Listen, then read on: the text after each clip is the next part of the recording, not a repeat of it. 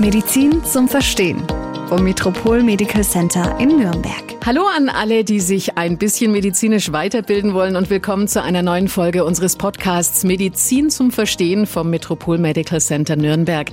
Ich bin Henrike Müller und heute kümmern wir uns um Bluthochdruck. Als Gast vom MMC begrüße ich den Kardiologen Dr. Hark Oluf Schöngart. Schön, dass Sie bei uns sind. Dankeschön.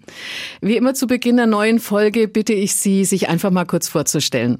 Ja, gerne. Also mein Name ist äh, Dr. Hark Olof Schöngard. Ich bin niedergelassener Kardiologe hier in Nürnberg in einer Gemeinschaftspraxis, äh, wo wir uns äh, hauptsächlich um Herz und Gefäße kümmern und vor allen Dingen um den Bluthochdruck, ja, wo ich mich auch speziell fortgebildet habe.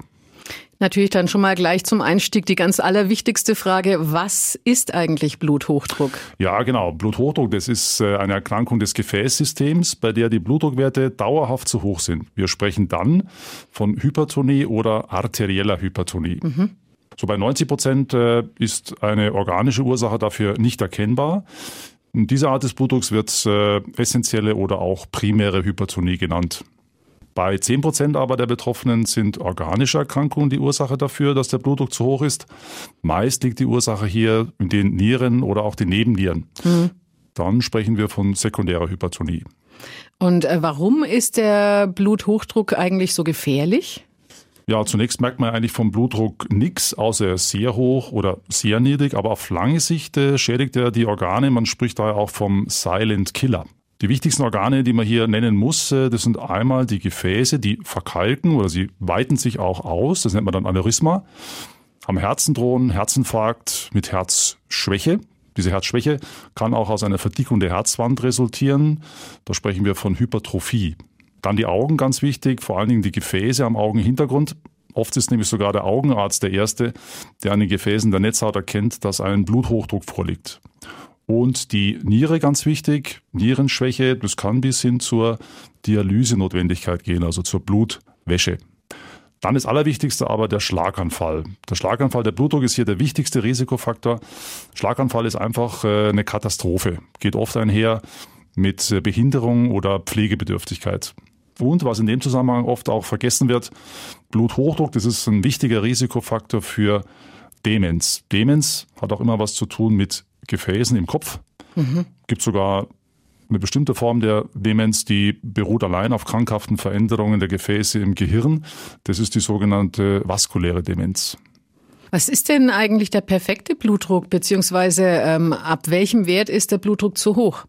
Ja, genau. Also normale Blutdruckwerte, das ist 120 bis 130 zu 80 bis 85 Millimeter Hg und Werte so zwischen 130, 140, 85 bis 90 mm Hg, die bezeichnet man als hochnormal, sind aber auch noch normal. Und dann erst ab Werten von 140 zu 90 mm Hg sprechen wir wirklich von der Hypertonie. Und die wird dann nochmal anhand der Höhe der Werte als leicht, mittelschwer oder schwer eingeordnet. Einfach gehalten streben wir beim Bluthochdruckpatienten einen Blutdruckwert unter 140 zu 90 an. Und zwar bei allen Patienten, außer sind jetzt sehr alt oder gebrechlich. Dazu muss man wissen, ja, die Zielwerte, die werden eigentlich nur bei 50 Prozent der Patienten erreicht. Ja, früher hat man auch so gesprochen vom Erfordernis-Hochdruck. Die Zeiten sind eigentlich vorbei. Also beim 70-jährigen Patienten hat man gesagt, der braucht einen Blutdruck von 100 plus 70, also 170 Millimeter Hg. Mhm. Das macht man natürlich nicht mehr. Ja, das wäre jetzt auch meine Frage gewesen, ob es da auch Unterschiede beim Alter gibt. So von wegen, ähm, für einen 30-Jährigen ist 140 zu 85 zu hoch, aber für einen 60-Jährigen genau. ist okay. Genau. Also man will es natürlich schon einfach halten. Einzige Ausnahme sind eigentlich die sehr alten, gebrechlichen Menschen. Da würde man erst ab einem Blutdruck von 160 mm Hg tatsächlich behandeln, um eben auch gefährliche niedrige Blutdruckwerte, die dann zwischendurch vorkommen können und mit Sturzgefahr einhergehen, mhm. zu verhindern. Wie messe ich denn den Blutdruck eigentlich richtig? Blutdruck messen ist extrem wichtig, weil sich unsere Therapieentscheidungen hauptsächlich an den häuslich gemessenen Blutdruckwerten äh, orientieren. Und hier sollte man sich an den Empfehlungen der Deutschen Hochdruckliga orientieren. Die empfiehlt äh, Blutdruckmessen in fünf Schritten. Der erste ist äh, zweimal täglich messen. Einmal morgens und einmal abends. Morgens heißt, bevor der Tag beginnt. Und abends heißt, wenn der Tag abgeschlossen ist. Patienten, die blutdrucksenkende Medikamente einnehmen, sollten die Messung immer vor der Tabletteneinnahme durchführen. Und das Zweite wäre auch ganz wichtig, vor der Messung zur Ruhe kommen, weil eine typische Fehlerquelle ist, äh, dass die Blutdruckmessung nicht in Ruhe durchgeführt wird. Das heißt, äh, man sollte sich vor der Blutdruckmessung hinsetzen und etwa drei Minuten warten. Dritter Punkt, Manschette auf Herzhöhe anlegen. Also während der Messung sitzt der Patient dann entspannt angelehnt auf dem Stuhl mit beiden Füßen am Boden und die Manschette sollte dann so angelegt werden, dass sie auf Herzhöhe sitzt. Das ist bei den Oberarmmanschetten meistens automatisch der Fall. Gibt ja auch so, so, die man so ums Handgelenk schnallt, da ist, betrifft ja, das das Handgelenk genauso. Äh, sollte man dann so praktisch vor die Brust legen. Dann mhm. liegt es auch auf Herzhöhe. Mhm. Und äh, das vierte, man sollte dann zwei Messungen in Abstand von einer Minute durchführen und der zweite Wert, der sollte dann notiert werden. Blutdruckwerte dokumentieren wäre der, fünfte und letzte Punkt. Äh, das kann man in einem Blutdruckpass machen oder auch digital. Mittlerweile gibt es ja auch äh, spezielle Blutdruck-Apps, und moderne Blutdruckmessgeräte, die haben sogar eine Schnittstelle, wo die Daten dann direkt in die Blutdruck-App eingefügt werden und der Arzt äh, so dann leicht auswerten kann. Also wichtig, die Selbstmessung, das ist ein essentieller Teil der Behandlung. Ohne das geht's nicht. Also ich bin ja so ein Kandidat, ähm, man legt mir ein Blutdruckmessgerät an und dann schießt der Blutdruck in ungeahnte Höhen. Ähm, wie kann man denn da die Psyche überlisten? Ja, genau. Das ist oft ein Problem, ja. Also am besten man schaut gar nicht hin natürlich, ja. Beim Arzt ist der Wert dann noch höher. Man spricht auch von Weißkittelhypertonie, ja. Es gibt aber, muss man ganz ehrlich sagen, es gibt Patienten, da geht es gar nicht zu Hause. Die messen dann und bei Nebenwert wird der Wert immer höher. Da kontrolliert man dann den Blutdruck über eine Langzeitblutdruckmessung über 24 Stunden, äh, wo man dann die Anzeige ausschaltet. Das sieht der Patient dann nicht. Das geht dann meistens schon. Aber das merkt man ja dann auch, wenn es aufpumpt. Ja, natürlich. Das ist richtig. Ja. Was sind denn die Symptome von zu hohem Blutdruck? Sie haben gerade schon gesagt, der Silent Killer merkt man gar nicht so. Ja, genau. Also Silent Killer heißt, äh, heißt es deshalb oder nennt man das deshalb äh, ein bisschen äh, plakatorisch, weil äh, man von dem Blutdruck eigentlich nichts merkt. So, so ab Blutdruckwerte von 160, 170 kann man was merken, besonders morgendlicher Kopfschmerz. Äh, das wäre so ein typisches Zeichen. Auch Schwindelgefühle können auftreten niedriger Blutdruck, wenn er sehr niedrig ist, äh, dann merkt man auch was. Das kennt man meistens auch. So jüngere, schlanke Patienten, wenn sie aufstehen schnell, äh, dann wird es ihnen auch ein bisschen äh, schwummelig, ja. Ansonsten hoher Blutdruck auch häufig so ähm, Herzklopfen. Na, da muss man auch immer an hohen Blutdruck denken, wenn der Patient über Herzklopfen berichtet. Wie kann ich denn zu hohem Blutdruck ähm, vorbeugen oder vielleicht sogar vermeiden? Ja, das kann man auf eine sehr einfache Formel bringen. Äh, gesund leben. Gesund leben äh, soll heißen, einmal möglichst normales Körpergewicht äh, anstreben, dann natürlich die gesunde Ernährung. Hier hat sich die mediterrane Kost als günstig herausgestellt. In jedem Fall aber sollte man versuchen, sich salzarm zu ernähren. Das heißt, also am Tisch nicht nachsalzen, natriumarmes Mineralwasser verwenden und Fertignahrungsmittel möglichst meiden, sondern frische Produkte bevorzugen. Alkohol ist ein wichtiger Punkt. Auch da sollte man größere Mengen meiden. Also da sprechen wir von ja, mehr als 30 Gramm beim Mann und mehr als 20 Gramm bei der Frau. Das wäre so übersetzt in den Alltag nicht mehr als ein Bier oder ein Glas Wein am Tag. Wichtiger Punkt, so die regelmäßige Bewegung.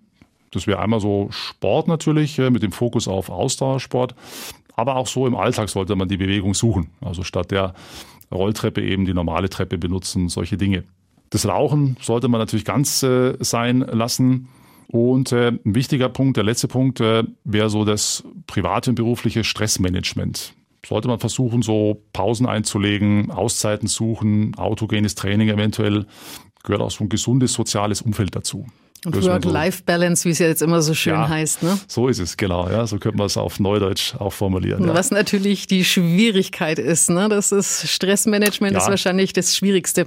Das ist das Schwierigste, da mhm. haben Sie mhm. recht. Ja.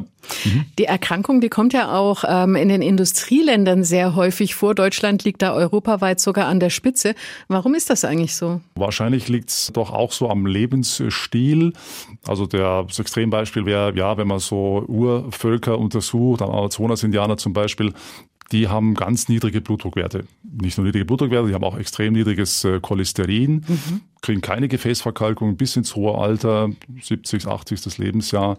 Das ist sicherlich so unser teilweise ungesunder Lebensstil. Ja. Wann sind denn Medikamente notwendig? Also ich bin eigentlich kein Freund davon, äh, sofort Medikamente immer zu verschreiben. Ähm, das heißt also, wenn der Blutdruck jetzt nicht zu hoch ist äh, und der Patient ist sonst gesund, dann sollte er erstmal zunächst für drei bis sechs Monate versuchen, durch Umstellung seines Lebensstils seinen Blutdruck zu senken.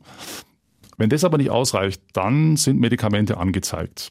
Und äh, im Gegensatz zu früher beginnt man heute meistens mit einer Zweierkombi verschiedener Blutdrucksenker, so in niedriger, mittlerer Dosis. Wenn das nicht reicht, steigert man die Dosis. Manchmal ist noch ein drittes Blutdruckmedikament notwendig. Mit solcher Dreierkombi gelingt es aber 90, 95 Prozent aller Patienten gut einzustellen. Mhm. Also ich höre oft in der Praxis, ja, mein Blutdruck ist nicht einstellbar. Dem kann ich aber entgegensetzen, fast jeder Blutdruck ist einstellbar. Und wichtig auch dabei, wenn ich mit Blutdruckmedikation beginne, dann geht es dem Patienten oft so in den ersten Tagen äh, ein bisschen schlechter. Ja. Das muss man dem Patienten sagen, da muss er ein bisschen Geduld haben, weil der Körper, der hat sich an den hohen Blutdruck gewöhnt und muss sich dann erst an niedrige Blutdruckwerte gewöhnen. Sie haben gerade davon gesprochen, man nimmt zwei, teilweise sogar drei Tabletten ein. Warum denn mehrere? Also der Blutdruck des Menschen, äh, muss man wissen, der ist, wird von unterschiedlichen Faktoren äh, reguliert. Da gehören dazu Elastizität der Blutgefäße, der Salz-Wasser-Haushalt des Körpers, Zusammenwirken mehrerer biochemischer Regelsysteme. Und derzeit sind so fünf verschiedene Wirkstoffe empfohlen, die an unterschiedlichen Stellen in dieser Blutdruckregulation eingreifen. Wenn also der Arzt äh, zu Beginn der Behandlung einen Blutdrucksenker verordnet, dann muss er abwarten, wie der Körper des Patienten reagiert. Ist die Blutdrucksenkung nicht ausreichend, muss er nicht selten eine andere Kombination oder eine höhere Dosis verordnen, bis der Blutdruck richtig eingestellt ist. Und zwei von drei Hypertonikern, die brauchen mindestens zwei Wirkstoffe zur Senkung ihres Blutdrucks, weil der menschliche Organismus äh, betrachtet einen über längere Zeit erhöhten Blutdruck als normal. Sinkt der Blutdruck ab, dann aktiviert der Körper zahlreiche Mechanismen, um wieder das alte Niveau zu erreichen. Zum Beispiel erweitert ein Medikament die Gefäße, dann kann der Herzschlag ansteigen oder der Körper hält Salz und Wasser zurück, um den Druck dann wieder anzuheben. Wie lange muss ich denn so Medikamente nehmen? Habe ich da dann mein ganzes Leben was davon? Oder kann es dann auch sein, wenn der Blutdruck wieder gut ist, dann kann ich die wieder absetzen? Also die äh, Arzneimittel, die senken den Blutdruck, aber die können die Hypertonie nicht heilen. Mhm. Also nimmt ein Hochdruckkranker seine Medikamente nicht mehr ein, dann steigt der Blutdruck wieder. Also meist müssen die Medikamente daher für den Rest des Lebens eingenommen werden. Okay. Nur so kann ich ja lebensbedrohlichen Folgeerkrankungen wie Herzinfarkt oder Schlaganfall vorbeugen. Und durch die regelmäßige Einnahme können Hypertoniker das Fortschreiten dieser Erkrankungen verhindern und meist aber ein ganz normales Leben führen. Auf keinen Fall sollte aber der Hypertoniker ohne Rücksprache mit seinem Arzt die Medikamente absetzen, weil das führt oft zu gefährlichen Blutdruckschwankungen. Sie haben gerade schon davon gesprochen, dass sich der Körper ja auch erstmal auf die Medikation einstellen muss. Ähm, welche Nebenwirkungen habe ich denn so allgemein von Blutdrucksenkern zu erwarten?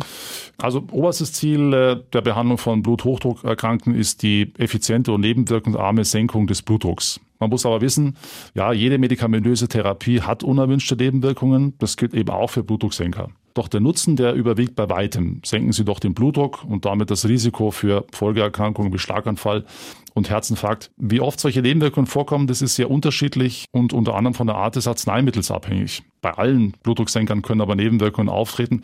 Allgemeiner Art äh, muss man da anführen Schwindel, Benommenheit, auch Allergien wie zum Beispiel Hautreaktionen, Magen-Darm-Beschwerden wie Übelkeit, Verstopfung, Durchfall auch. Und so spezifisch so ACE-Hämmer, das wäre der trockene Husten zu nennen. Und bei Calciumantagonisten, wo Wasseransammlung im Knöchelbereich, plötzliche Gesichtsröte und Wärme, das wären so die wichtigsten.